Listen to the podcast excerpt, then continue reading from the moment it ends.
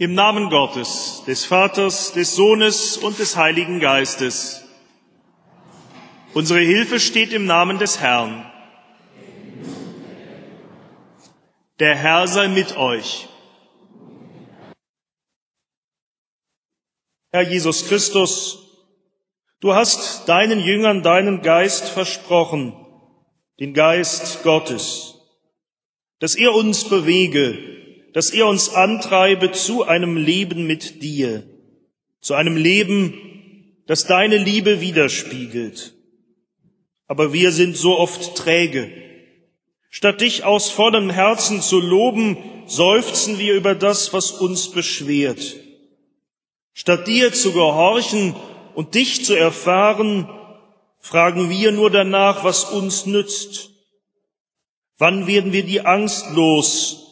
Wir könnten zu kurz kommen, wenn wir uns einlassen auf dich. Ach Herr, vergib uns unsere Schuld. Nimm die Trägheit unserer Herzen weg. Fülle uns ganz mit deinem Geist. Lass uns im Geist dich loben. Lass uns im Geist einander lieben. Lass uns in deinem Heiligen Geist leben. So segne uns in diesem Gottesdienst. Amen. Die Epistel steht im ersten Brief des Petrus im zweiten Kapitel. Christus hat für euch gelitten und euch ein Vorbild hinterlassen, dass ihr sollt nachfolgen seinen Fußtapfen. Er, der keine Sünde getan hat und in dessen Mund sich kein Betrug fand, der nicht wieder schmähte, als er geschmäht wurde, nicht drohte, als er litt, er stellte es aber dem anheim, der gerecht richtet, der unsere Sünde selbst hinaufgetragen hat an seinem Leibe auf das Holz, damit wir, der Sünde abgestorben, der Gerechtigkeit leben. Durch seine Wunden seid ihr heil geworden, denn ihr wart die irrenden Schafe, aber ihr seid nun bekehrt zu den Hirten und Bischof eurer Seelen. Das Evangelium steht bei Johannes im zehnten Kapitel.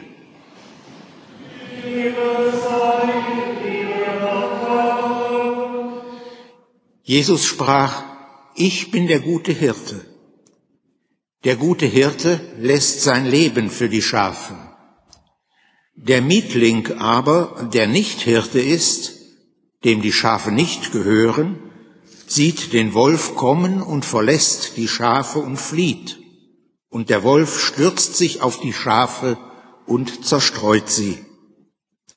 Der Mietling flieht, denn er ist ein Mietling und kümmert sich nicht um die Schafe.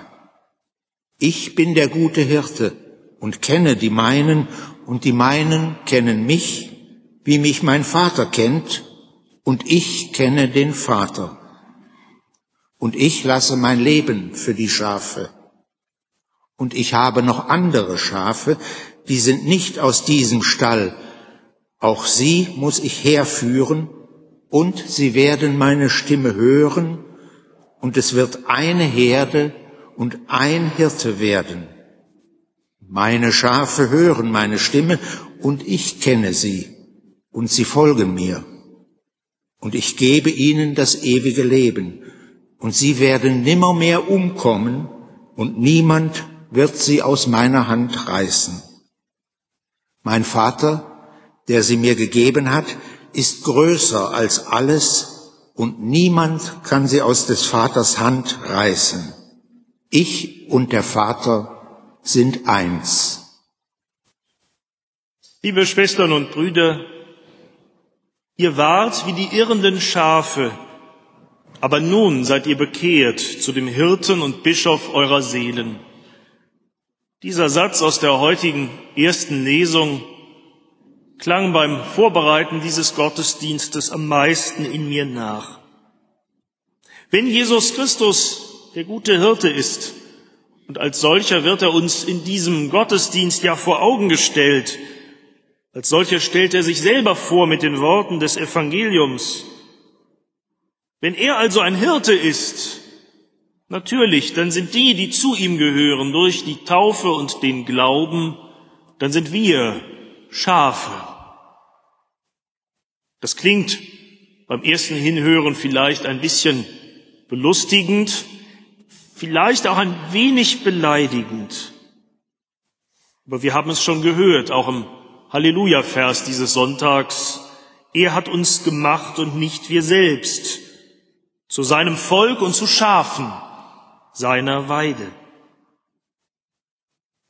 Wenn ich den Worten des ersten Petrusbriefes nachdenke, dann merke ich, nein, das mit den Schafen, das ist keine Beleidigung. Das ist auch kein Witz, auch wenn wir Pastoren untereinander manchmal von unseren Schafen sprechen, was natürlich im Grunde Unsinn ist, denn wir sind auch Schafe.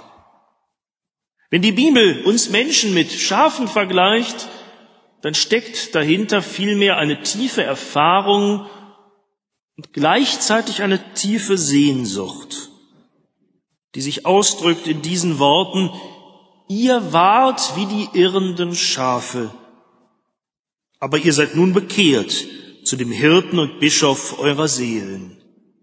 Ein Schaf, das ist zumindest in der Heiligen Schrift und in der Lebenswelt der Menschen der Bibel nicht in erster Linie ein geistig irgendwie minder bemitteltes Geschöpf, sondern ein Schaf, das ist zuallererst ein gefährdetes Wesen.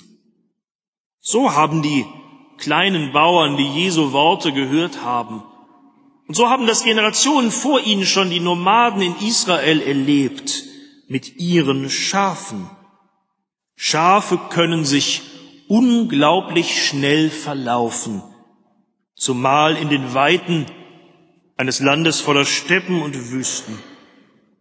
Schafe können sich verheddern im Gebüsch der Dornranken und dann manchmal kaum noch herausfinden. Und Schafe geraten so schnell in Gefahr durch heimtückisch sich anpirschende Tiere. Davon spricht ja auch Jesus, wenn er nicht nur vom Hirten und den Schafen, sondern immer auch vom Wolf spricht. Und wenn die Bibel uns Menschen nun mit Schafen vergleicht, dann meint sie zuerst dies. Wie leicht geraten auch wir auf Abwege und finden dann nicht mehr von uns aus zurück zu unserem Ursprung.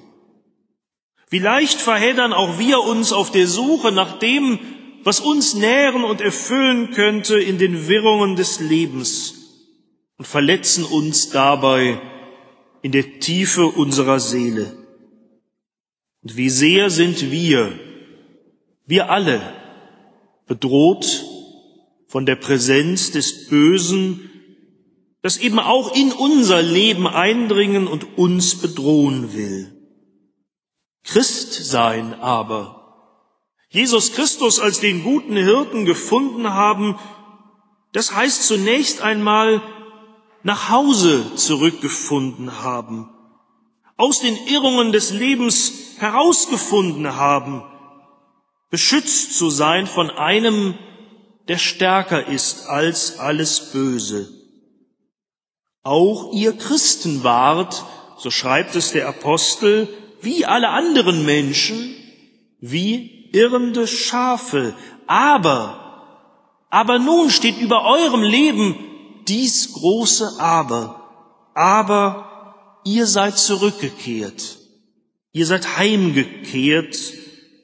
Ihr seid nun bekehrt zum Hirten und Bischof eurer Seelen. Und mit diesem Bischof ist hier kein hoher kirchlicher Amtsträger gemeint, die gab es damals noch gar nicht, sondern ganz ursprünglich im Wortsinn einfach einer, der auf mich aufpasst, einer, der auf mich schaut, denn das bedeutet das Wort Bischof. Einer, der dafür sorgt, dass es mir gut geht. Einer, der auch Acht hat auf meine Verwundungen und der sucht, sie zu heilen. Jesus Christus, der eben das tut, was ein Hirte tut. Und er ist der gute Hirte, bei ihm darf ich ausruhen, bei ihm finde ich Geborgenheit und Schutz vor allen Gefahren dieser Welt. Und das für sich zu erfahren, das bedeutet eigentlich Christsein. Nimm mich freundlich in dein Arme. Herr, erbarme dich in Gnaden. Auf dein Wort komm ich geladen.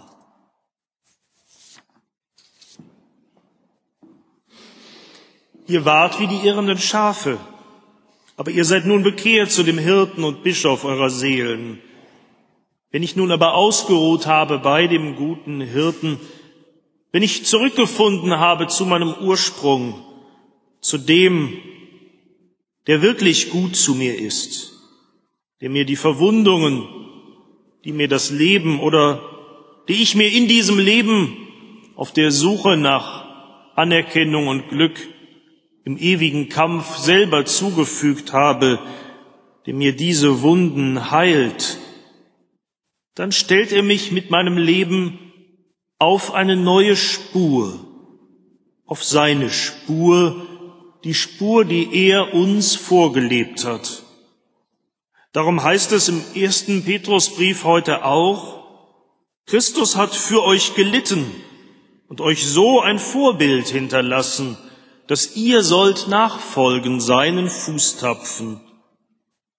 Wenn ich dieser Spur aber folge, dann erlebe ich verwundetes Schaf, meinen guten Hirten, noch einmal neu. Wenn ich dieser Spur folge, dann komme ich zu ihm und sehe ihn in seiner Auseinandersetzung mit dem Bösen das mich bedroht. Sehe ihn auf seinem Weg zum Kreuz. Dann sehe ich meinen Hirten selbst als verwundeten Hirten. Er, der keine Sünde getan hat und in dessen Mund sich kein Betrug fand, den nicht wieder schmähte, als er geschmäht wurde, nicht drohte, als er litt, der hat unsere Sünde selbst hinaufgetragen an seinem Leibe auf das Holz. Durch seine Wunden, durch seine Wunden seid ihr heil geworden. So mit seinen Wunden hat er meine Wunden geheilt. So mit dem Einsatz seines Lebens hat er mein Leben heil gemacht das Böse, das mich bedroht, längst überwunden. Jesus Christus ist Beschützer vor dem Bösen, Zuflucht vor allem Bösen, weil er Überwinder des Bösen geworden ist. Heute, zwei Wochen nach Ostern, blicken wir, seine Gemeinde, seine Schafe, wenn man so will, noch einmal auf diesen Kampf auf sein Kreuz und seine Auferstehung zurück. Da an Ostern haben wir es doch neu gefeiert. Der Kampf ist gewonnen und er ist doch noch nicht vorbei. Jesus Christus hat das Böse besiegt und dennoch regt es sich in der Welt, auch in unserem Leben, dennoch führt es Menschen in die Irre, schlägt ihnen Wunden, bedroht sie an Leib und Seele. Und darum ruft uns der gute Hirte zu sich, hinter sich her, auf seine Spur. Wir sollen sehen, wie er das Böse besiegt hat, durch Leiden, weil er das Böse nicht mit dem erwartbaren Bösen beantwortet hat, so dass es sich am Ende doch nur immer weiter hochschaukelt und immer weiter ausbreitet, sondern eben durch das Gute, durch seine Güte überwunden hat. Und das sollen wir in seinen Fußtapfen, ihm hinterhergehend, nun auch lernen. Das beginnt damit, dass ich nicht einfach zurückblaffe, bloß weil mir einer komisch kommt so wie er es gemacht hat, der nicht wieder schmähte, als er geschmäht wurde. Dass ich nicht gleich mit Gegengewalt und Gegenmaßnahmen drohe oder mich doch zumindest in Gewaltfantasien ergehe, wenn ich unter einem anderen Menschen zu leiden habe, so wie er es gemacht hat, der nicht drohte, als er litt, sondern es Gott anheimstellte. Scheinbar, nicht nur scheinbar, ein Opfer und doch als Opfer der Überwinder, als Opfer der Sieger. Der große Dietrich Bonhoeffer, auch er ein Nachfolger Jesu Christi im Kampf gegen das Böse und sicher der mutigsten einer, er hat es einmal so formuliert. Das Leiden muss getragen werden, damit es vorübergeht.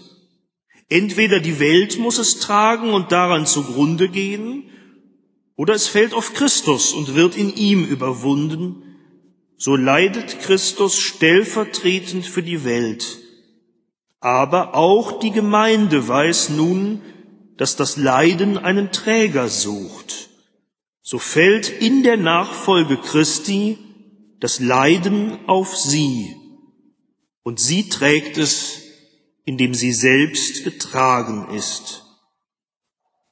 Tragen, so wie er uns trägt.